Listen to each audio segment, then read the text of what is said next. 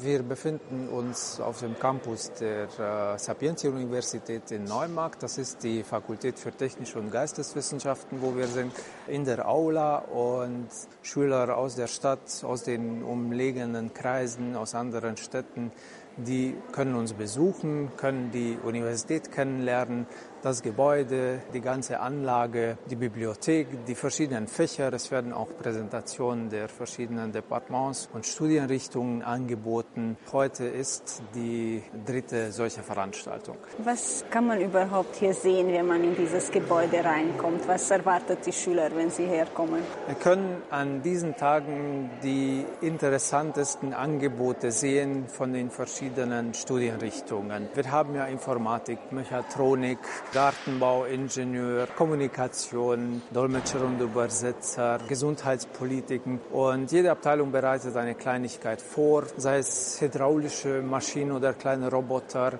oder ein Sprachquiz zu verschiedenen Themen der englischen, deutschen Kultur oder äh, Präsentation von Dolmetschergeräten, wie das Ganze funktioniert. Also jede Abteilung bereitet was vor, um, soweit es geht, die Studienrichtung Richtung von der attraktivsten, von der schönsten Seite zu präsentieren, damit wir auch die zukünftigen Studentinnen und Studenten hier bei uns anlocken können.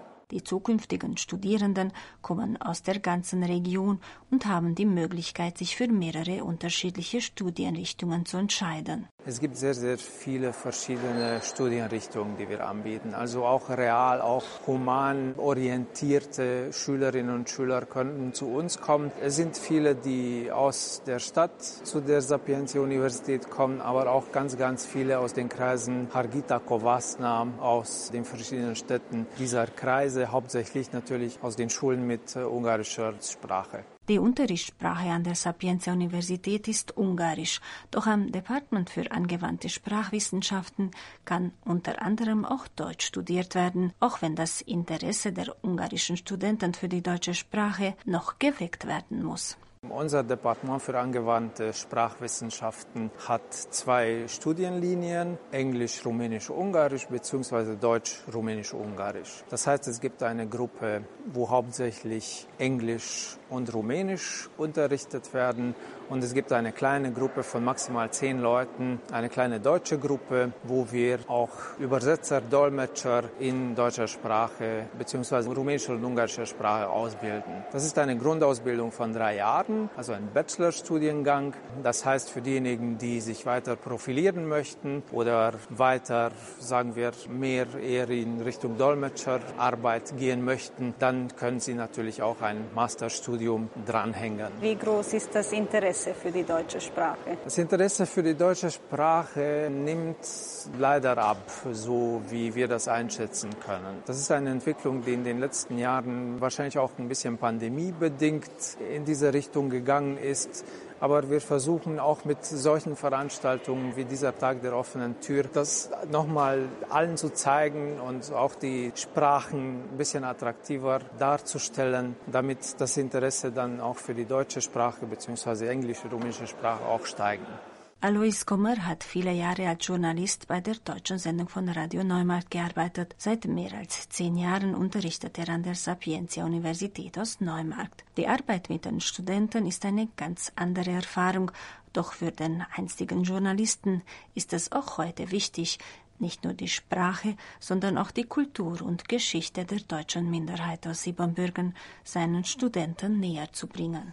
Ja, es ist immer wieder eine Herausforderung, aber natürlich ist es was anderes, weil man bei den Studenten, also die wissen, was sie wollen. Die meisten, die hierher kommen, die, die wissen, dass sie sich für die deutsche Sprache, für die Kultur interessieren und sie wollen das auch gerne machen. Also man muss sie halt äh, nicht so stark motivieren, um was zu machen. Für mich persönlich war das sehr wichtig, eine Möglichkeit zu finden, um die Schönheit der deutschen Sprache, der deutschen Kultur, aber auch des deutschen Erbes, die es hier in Siebenbürgen auch gibt, beziehungsweise in den verschiedenen Ländern Mittel- und Osteuropas, das vermitteln zu können. Die Studentinnen, die Studenten, die zu uns kommen, die haben meist Deutsch als Fremdsprache gelernt.